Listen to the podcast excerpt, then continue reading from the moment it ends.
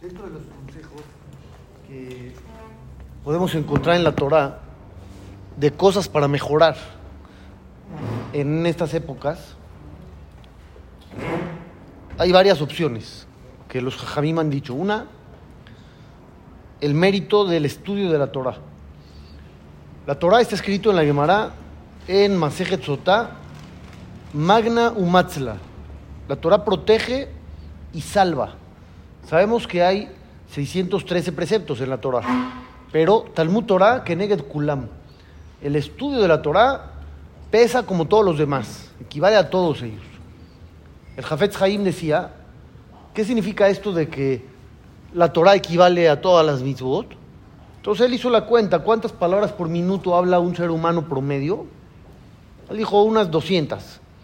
Entonces vamos a suponer que dijiste 200 palabras de Torah, entonces tienes una cantidad impresionante de mitzvot. ¿Por qué? Porque el Gaón de Vilna dijo que cada palabra de Torah es una mitzvah. No es que estudiaste una hora y hiciste una mitzvah de Talmud Torah. Estudiaste una hora, pero ¿cuántas palabras dijiste esa hora? Cada palabra son 613 mitzvot. Entonces, si hacemos la cuenta, por medio del estudio, puede uno tener una cantidad de méritos impresionante. Hoy en la mañana estaba dando una clase de alajot y estamos hablando de las verajot que las mujeres dicen y cuáles no dicen. Hay mitzvot que la mujer las cumple, pero no dice verajá por ellas.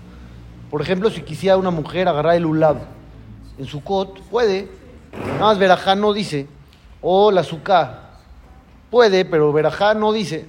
Entonces alguien me preguntó, ¿qué hay con las verajot de la Torah? En la mañana, después de Birkot Shahar, las verajot que se dicen agradeciendo a Hashem por todo lo que tenemos, que podemos ver, que podemos caminar, que tenemos ropa para vestir, todo eso. Al final vienen unas bendiciones al Dibre Torah. Esas verajot, las mujeres, ¿las dicen o no?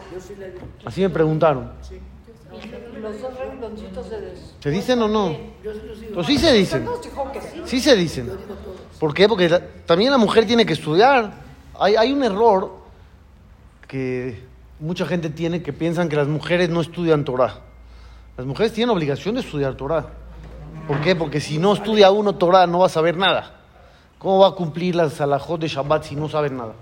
¿Cómo va a cumplir las alajot de Kasher si no sabe nada? Todas las prohibiciones de la Torah, ¿cómo las va a cumplir si no sabe nada? Entonces la mujer también tiene obligación de estudiar.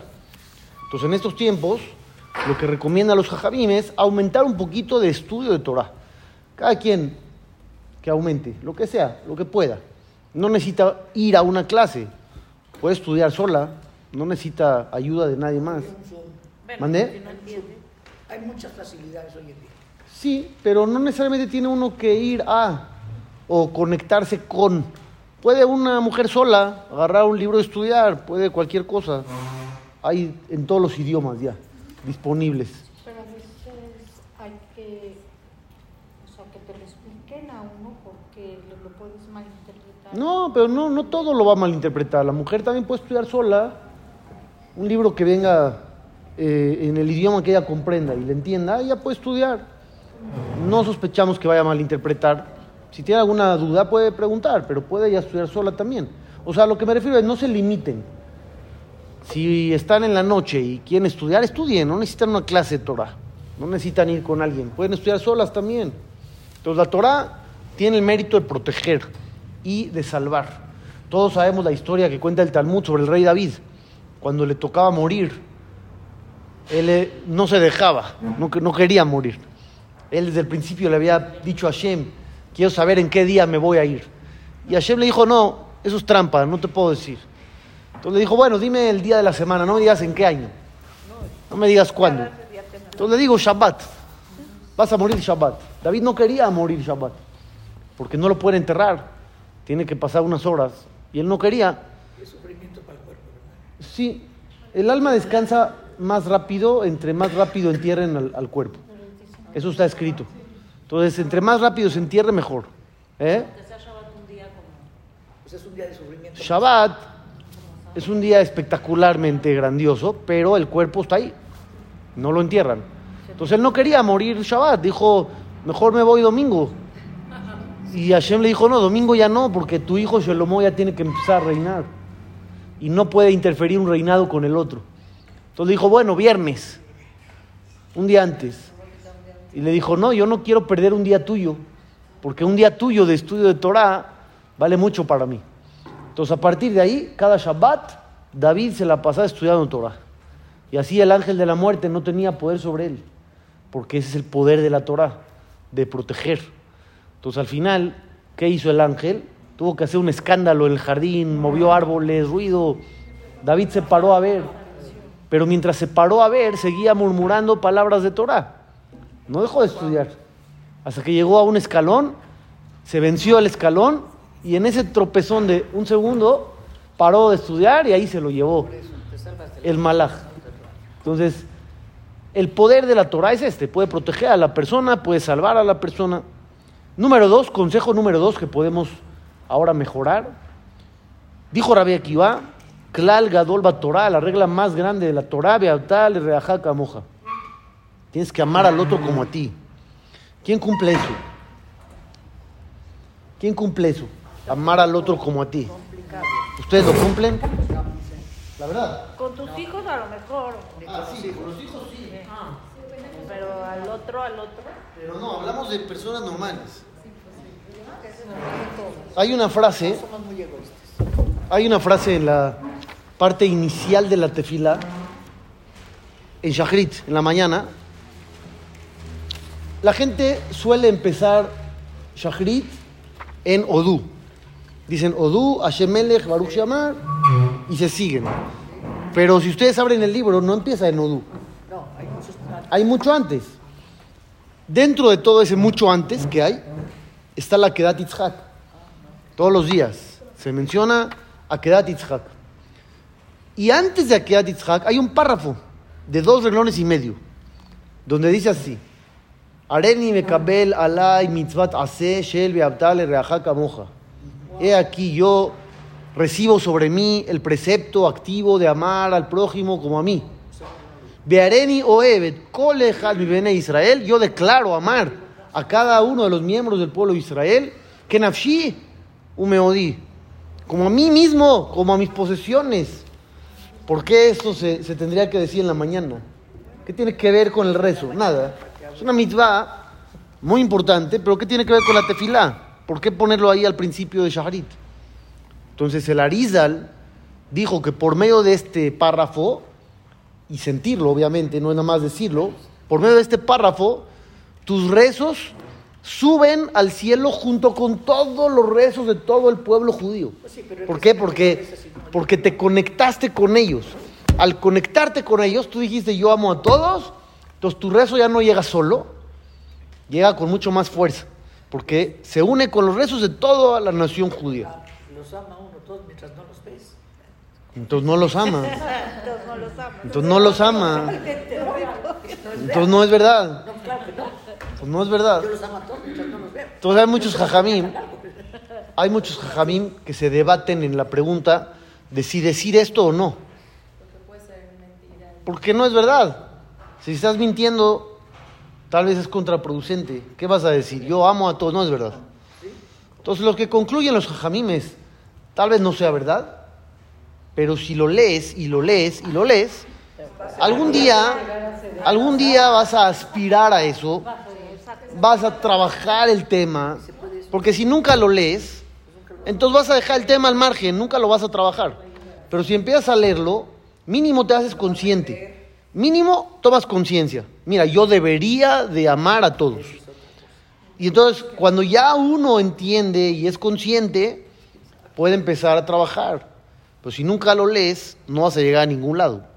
Entonces, Beaptale Reajaka Moja es una mitzvah muy importante que Rabbi Akiva dijo que era la regla más importante de la Torah.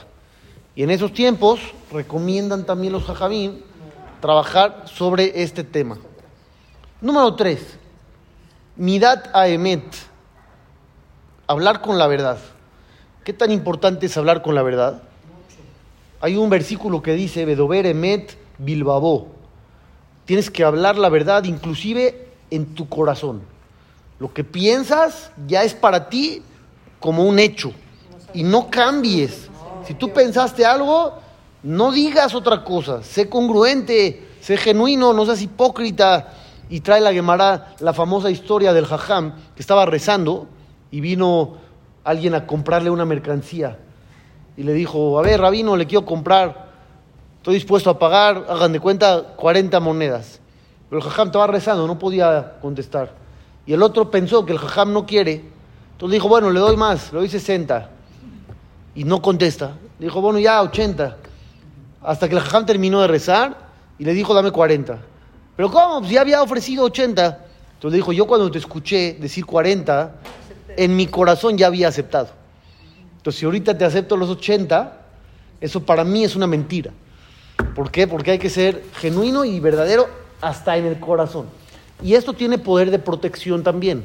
Porque la llamará en Sanedrín dice así: Ama Rabá, dice Rabá, Meresh, al principio, Abba Amina, yo siempre decía, Leca Custa Bealma. No existe la verdad en el planeta. O sea, ¿cómo no existe? Nadie dice la verdad. ¿A qué se refirió? No existe. Entonces él dijo, yo pensé que no hay en el mundo un individuo que diga la verdad siempre. Es que, sea honesto al lo mejor 100. No es mi verdad. ¿Puedes decir la verdad? No, no, eso es aparte. La verdad de uno puede ser diferente a la verdad de los demás. Pero estamos hablando de no mentir. Ya estoy llegando y estás a una hora. De no Ya mentir. estás mintiendo. Ahí estás mintiendo. o sea, Ya lo no estás pensando. Sí, eso es una mentira. Sí, es mentira. Ya estoy llegando. Le dices, ya, ya salí. Le dices, ya salí. Y, y no has salido, estás en el coche. No, pues ya te quedé ciego. Obvio. No, no. Si es ofensivo, si es ofensivo para alguien, eso está prohibido. Está prohibido. Ojalá y nuestras mentiras fueran esas. Pero no son esas. Son mucho mayores. Pero no es para él, es la realidad. ¿Ya saliste o no has salido? Ya, es una, es un hecho. Hay mentiras tontas también. Que uno dice, estuve tres horas en el tráfico y estuviste 40 minutos, no estuviste tres horas. También está. Cuando despiertas a tus hijos y les dices que son 10 minutos antes para Eso. Le dices, ya son las 7. No, no son las 7. Ya se te va el camión y bueno, falta media hora. Hay, hay cosas que la alajá, la alajá dictamina que no hay que decirlas aunque sean verdad. Cuando hablamos de la shonara, por ejemplo, es cuando es verdad. Y te prohíben decirlo. O sea, obviamente hay alajot, hay que ver que sí, que no. decirlo. O sea, no decir otra cosa o mentir. O sea, simplemente no se dice y ya. En ese caso sí. Pero bueno, dice Rabá, todo esto yo lo decía durante mucho tiempo. Hasta una ocasión. Amar li Aume Rabbanán, que un jajam me contó, y hay una discusión quién fue el que le contó, aquí trae dos nombres, que si le hubieran ofrecido lo más valioso del mundo, no cambiaba su palabra. Aún si le ofrecías un dineral, te dan un millón de dólares por decir una mentira de esas que no hacen daño a nadie. Pues la diríamos, ¿no? La verdad. Pues inmediato, ¿por qué no? Si no va a hacer daño y, y no pasa nada, hacemos cosas peores, ¿no? Ya, de una vez. Dice, no. ¿Y qué le contó? Le dijo así. En una ocasión, cuenta este rab, ¿qué? Las mujeres en un vendín no lo toman en cuenta. Pero no por eso. Eh, que, que digan si es verdad o no es verdad. No, depende del caso, no, no, no es así en general. Ahí está. Hay hombres que tampoco son aceptados. Hay hombres que tampoco son aceptados. Hay, hay muchas reglas. Entonces dice acá, en una ocasión, dice este rab, llegué a una ciudad que se llamaba Kushta. ¿Qué es Kushta en arameo? Verdad. Así se llamaba la ciudad. La ciudad, verdad. En esta ciudad nadie mentía, nadie decía algo que no fuera cierto. ¿Y qué pasaba? Lo mayet inesh mehatan veloz dimne. Nadie moría antes de tiempo. Nadie. Todo el mundo llegaba a la edad que tenía destinada, nadie tenía muerte prematura. Y este jajam cuenta, me casé con una mujer de ese lugar. Está bien, ¿no? Siempre le va a decir la verdad. Entonces dice acá que tuvo dos hijos con ella. Un día, sigue la historia, la esposa se estaba lavando el cabello, estaba bañando. Vino la vecina, tocó la puerta, abrió él y le dice la vecina, está tu esposa, quiero hablar con ella. Y él pensó, así dice acá, él pensó, no es bonito que le diga que se está bañando, como que no está muy recatado el asunto. Entonces le dijo, no está, no ha llegado, no ha llegado, ven al rato. No les va a gustar lo que sigue, pero así está la historia. Dice, fallecieron sus dos hijos antes de tiempo. Y en esa ciudad nadie moría antes de tiempo. Entonces, ¿qué sucedió? Vean lo increíble. Se reúne toda la gente de la ciudad, lo citan a él y le dicen, ¿qué pasó? Esto aquí no pasa. No es normal, no sucede esto nunca. ¿Qué pasó? Mentiste en algo, seguro. Entonces contó la historia. Le dijeron, Bematuta Minaj, por favor, te pedimos, Puk Meatrin, múdate de ciudad. No vivas acá. Lote beu motana inche. No nos traigas la muerte acá. ¿Pero qué tenía que haber dicho? Ah, muy buena. ¿Qué tenía que haber dicho? Está ocupada. Él pensó que no era recato. Entonces por eso dijo otra palabra. ¿Estuvo mal o no estuvo mal?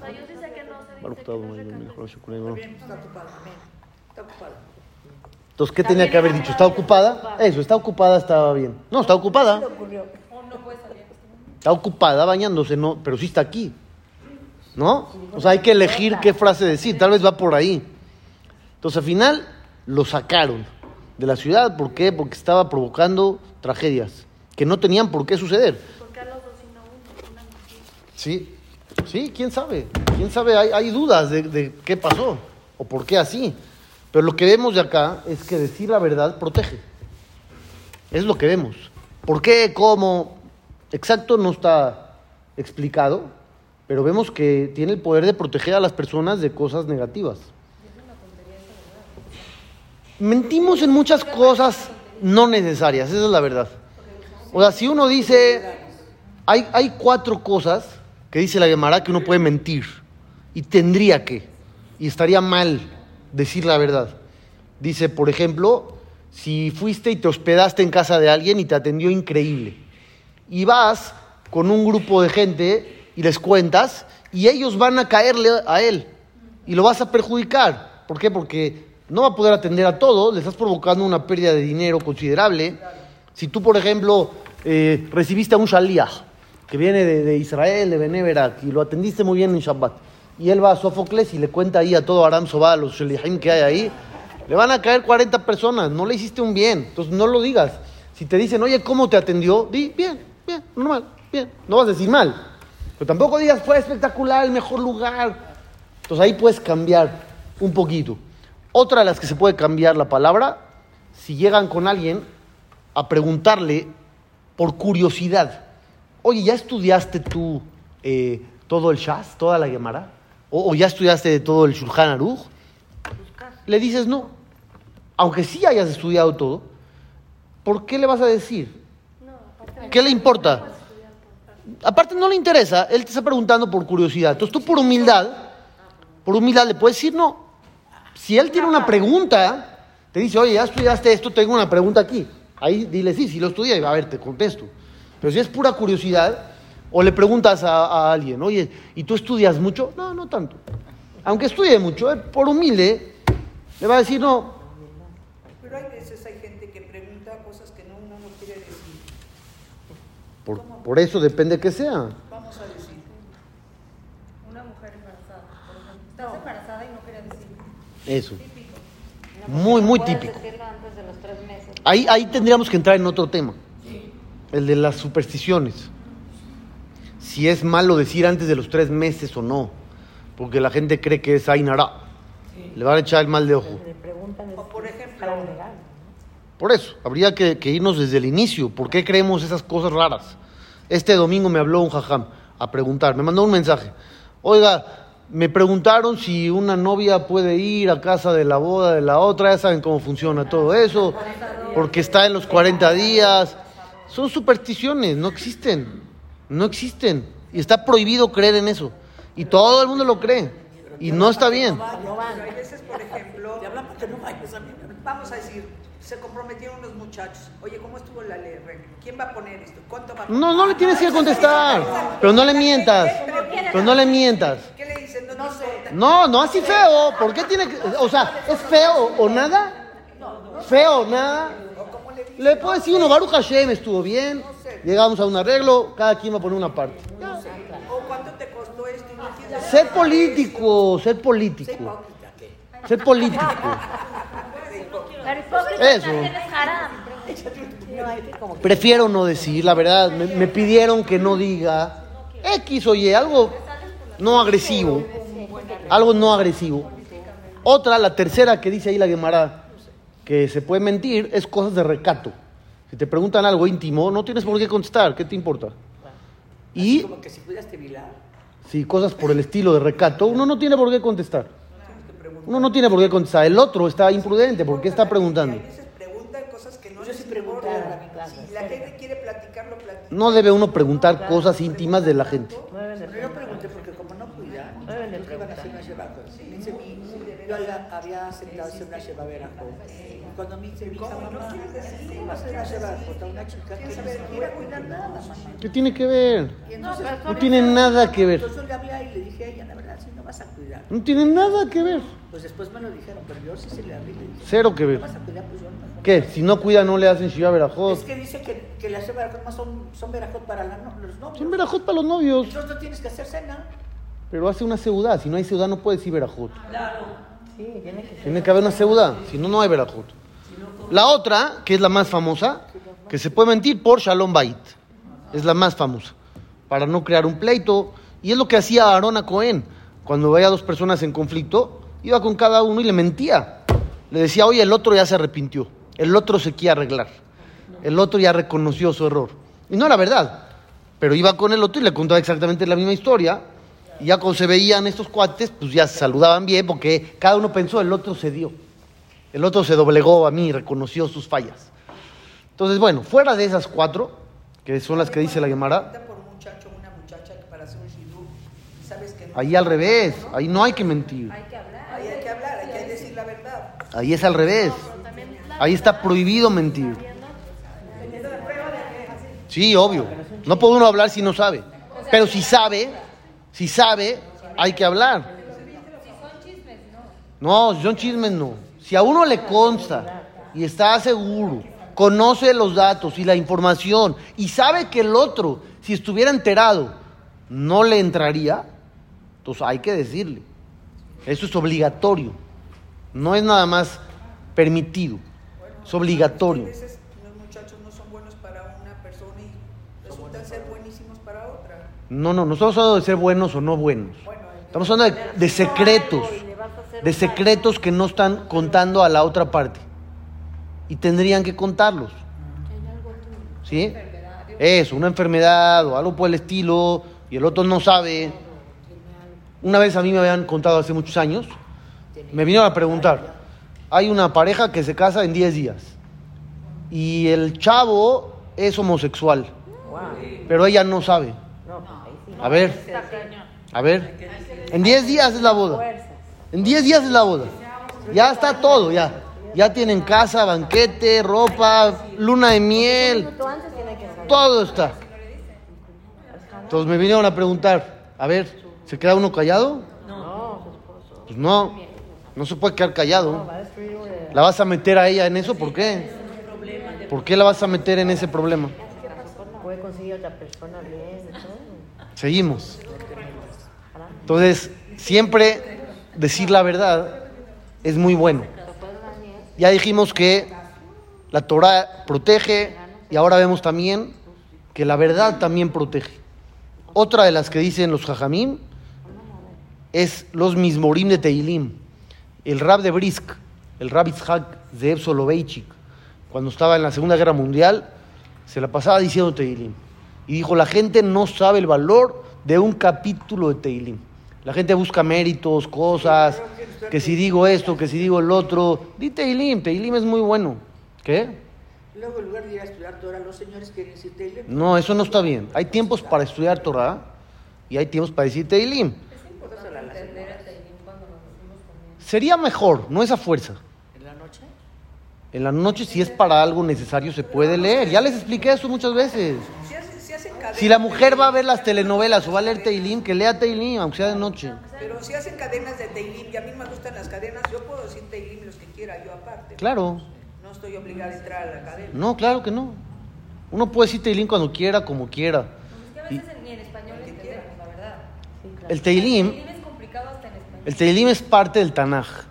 Y como parte del Tanaj, tiene comentaristas. Así como hay Rashi en la Gemara, hay Rashi al Teilim. Porque si no, uno no entiende nada de lo que está pasando ahí. Falta contexto. Hay que recordar que el Teilim, gran parte son vivencias del rey David. Vivencias específicas. Que si uno no tiene el contexto, no entiende de qué está hablando. Entonces, cuando uno ya estudia un poquito los comentarios, dice, ah, ya entendí. ¿Sí me explico? Pero bueno, el Teilim es muy bueno y si es para una situación en particular necesaria, también de noche se permite leer Teilim. No se equivoquen. Hay gente que dice, no, ya es noche, no puedo leer Teilim, voy a ver Netflix. No, lee Teilim. Lee Teilim. No, de veras, ¿qué va a hacer si no? ¿Qué va a hacer si no? Pues nada, perder el tiempo. Pues lee Teilim. No es prohibido leer Teilim. Es permitido. La Kabbalah recomienda de noche no. No es que es una alajá de Shabbat, no puedes prender la luz. No, es una recomendación. Si la puedes llevar a cabo, hazla. Si no, y va a salir peor, pues lee Teilim, se acabó. Algo muy importante también, que dice el Jafetz Haim al principio del libro Mishnah Berurah, leer y estudiar diario Musar. ¿Qué es el estudio del Musar? Es el estudio de la transformación humana. Hay el cumplimiento de las leyes, que es el Shulchan Aruch, y ahí te dice qué sí se puede y qué no se puede. Y existe la transformación de la personalidad.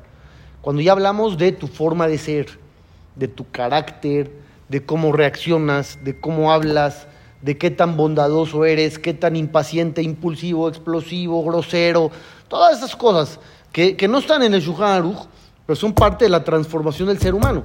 Esas hay que estudiarlas a diario, porque... ¿Libro, jaja? ¿Mandé? ¿En qué libro están? En mil libros. Está el famoso Mesilat Yesharim, que es muy famoso, que habla de eso. Está el Orjot Tzadikim, que habla de eso. Teshuvah, Pele habla de eso. Pele Yoetz, habla de eso.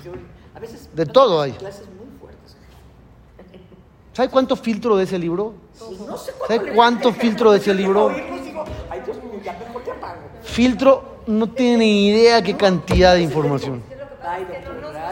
No se imagina, no se imagina cuánto filtro de ese libro. No sé, pero a mí se me hace muy... Y la estelar de las cosas que hay que hacer hoy en día, y es lo que hablábamos ayer, es la tefila. La Gemara en Masejet Berajot dice una frase muy importante. Afilu hayreb hada munahat al savarosh el adam rahamim. Aun si alguien tuviera una espada filosa en el cuello, que no piense que todo está perdido. ¿Qué quiere decir? Que a veces uno mismo tira la toalla. Uno ya decidió que no hay salvación. ¿Quién te permitió decidir que no hay salvación? ¿Quién te permitió tomar esa decisión? Dios puede salvarte de cualquier cosa, en cualquier momento, sea lo que sea. Entonces tú al decidir que ya no hay salvación, dos opciones. O no crees en Dios o no crees en el poder de Dios. Son las dos. ¿Por qué vas a pensar que ya no hay nada que hacer? Si dependía todo de ti, tienes razón. Tú no puedes, pues no puedes. Ahí sí decides, no puedo. Ya llegué al límite. Pero no depende de ti, depende de, de Hashem. Y si Hashem te quiere salvar, te puede salvar en cualquier momento. Entonces, ¿por qué decir ya no hay nada que hacer? Ramenashe Klein fue un rab que falleció hace pocos años, que él estuvo en diferentes campos de concentración y escribió sus memorias después de. Y él cuenta, cuando ya estaban los aliados por liberar el campo de concentración, dice, los veíamos que no entraban. Ya estaban ahí, pero todavía no entraban. Entonces los nazis y Mahshemam aprovecharon ese lapso para seguir matando gente. Entonces él dice que dos noches antes de la liberación, dijeron los nazis, todos los Yehudim que salgan a formarse. Dice, no era normal. Normalmente formaban a todos, ¿por qué puros Yehudim? Entonces dice, no me latió. Seguramente hay algo que quieren hacernos a nosotros. Entonces dice, pero ya había yo salido al patio y era demasiado tarde para volver a entrar. Entonces salí. Dice, nos estuvieron ahí formados varias horas, no nos hicieron nada. Y nos dijeron que nos metamos de nuevo. Dice, a la siguiente volvieron a decir todos los Yehudim, vayan. Dice, ya no quise ir. Dije, tal vez la pasada fue una prueba y ahora sí, quién sabe qué pase. Dice, ya no quise ir. ¿Qué hice? Me subí al techo. Me metí al techo de las barracas. Dice, pero me cacharon mis compañeros. Se subieron conmigo. Entonces ya como éramos varios, se dieron cuenta, entraron, nos sacaron. Dice, ya ni modo, no me quedó opción. Tuve que salir. Cuando estábamos en el camino, había una madera que sobresalía en la barraca y me golpeé la cabeza y empecé a sangrar y desfallecí en el camino. Ya no llegó hasta, hasta la formación donde estaban todos. Gracias a Dios se salvó. O sea, al final, ¿qué sabe uno de la vida? Nada. Entonces Dios te puede salvar en cualquier momento. ¿Por qué Leidiaesh? ¿Por qué tirar la toalla? Hay una historia del rabbi Jacob Antevi de Damasco, que él había vivido una situación muy trágica. ¿Por qué? Porque saben que en esas épocas acusaban a los Yehudim de asesinar niños cristianos para usar la sangre para hacer matzot. Una tontería para nosotros. Pero con ese pretexto tan tonto, hubo, no tienen idea cuántas muertes a lo largo de los siglos. Así nos acusaban. Sí, ellos decían que nosotros usábamos sangre de niños goim para con eso hacer las matzot de Pesaj. ¿Y qué hacían? Pogromes, entraban a matar a todos con ese pretexto. O a veces ellos mismos dejaban el cadáver de un niño ahí cerca del gueto judío. Y ahí está la prueba. Ahí está, mataron a uno. Y con ese pretexto mataban a muchísima gente, no tenemos ni idea. Y hubo una de esas difamaciones en Damasco. Entonces habían arrestado al jaján principal, que era el rabbi Jacob Antevi. Y arrestaron a muchos dirigentes y los torturaron para que confesaran la verdad. Y entonces cuenta el, el jajam que en eso le pusieron una espada en el cuello. Así como dice la llamada. Le pusieron la espada en el cuello. Dice, pero noté, me di cuenta, que no era el filo de la espada. Sí, habían volteado la espada para intimidarme, que sienta el frío del metal. Dice, pero sentí que no era el filo. Y me vino a la mente la Gemara. La Gemara dice, afilu jereb hadá. Aún si la espada filosa está en tu cuello, no te rindas. Dice, a mí ni el filo me pusieron, con más razón que no me tengo que rendir. Entonces ahí dice, le dio ánimo para no ceder y, permanecer fuerte. Al final lo liberaron. Quedó muy afectado emocionalmente del tema, pero lo liberaron. Entonces lo que dice acá es, no te rindas. ¿Por qué tirar la toalla? ¿Quién te dio permiso de rendirse? Los mismos Goín, la iglesia. Para tener algún pretexto para hacernos daño. Mira, no, no estoy para decirlo, pero hoy en día estamos viendo que estamos en una posición que creíamos que ya no existía. Nosotros pensábamos hoy que todas esas historias eran del pasado, cuando nos odiaban porque éramos diferentes y estábamos en el gueto. Y hoy, Baruch Hashem, ya el mundo cambió, todos somos iguales, vamos, venimos, entramos a los mismos lugares, nos vestimos igual, trabajamos en todo lo que ellos mismos trabajan y todo está. Y ya vimos que no nos quieren nada. No nos quieren nada. No, no hay explicación. No hay explicación. Hay una, hay una frase que está en el caso de Jacob y Esab, cuando se encontraron, después de todos los conflictos que tuvieron, y que Esab estaba muy enojado con él, que le quitó las bendiciones y esto y el otro, dice, se encontraron y se abrazaron y lloraron y Esab lo besó. Entonces, ¿qué pasó ahí? ¿Qué pasó ahí? ¿Cómo, cómo pudo haber pasado? Entonces, Rashi, el comentarista, dice dos opciones. Dice dos opciones. O realmente le quería hacer daño, no pudo, O fue una excepción, dice Rabbi Shimon Bar. Alajá Esab Sonet Jacob. Es una alajá. Nos odian. Una alajá. No es algo que tenga explicación, es una alajá. Nos odian. Dice, y en ese momento fue la excepción, se conmovió mucho y lo abrazó de corazón. Es la otra opción. Pero nos odian. Y hoy, hoy, hoy, estamos viendo que, que realmente sigue esto latente. Entonces no hay que buscar que nos quieran. Nada más. Hay que saber que nos odian. No buscar que nos quieran, buscar estar bien con Dios. Es lo que tenemos que hacer. No nada más de árabes. No nada más musulmanes. Eh, el goy normal te odia. Hay esta semana no vas a lograr que te quieran. Ya, tú estate bien con Dios y Dios se va a encargar de cuidarte. Pero si tú esperas a que ellos te cuiden, eso no va a pasar. Hay universidades en, en Estados Unidos con problemas enormes de antisemitismo esta semana. Y se vuelve loco uno. ¿Cómo? En las universidades. Gente culta. Y, y los Yehudim que están ahí ni siquiera son de gorra y barba. Son iguales. Uno, uno cree eso. Somos iguales. No somos nada. Nosotros hemos tenido mucha culpa. Así es.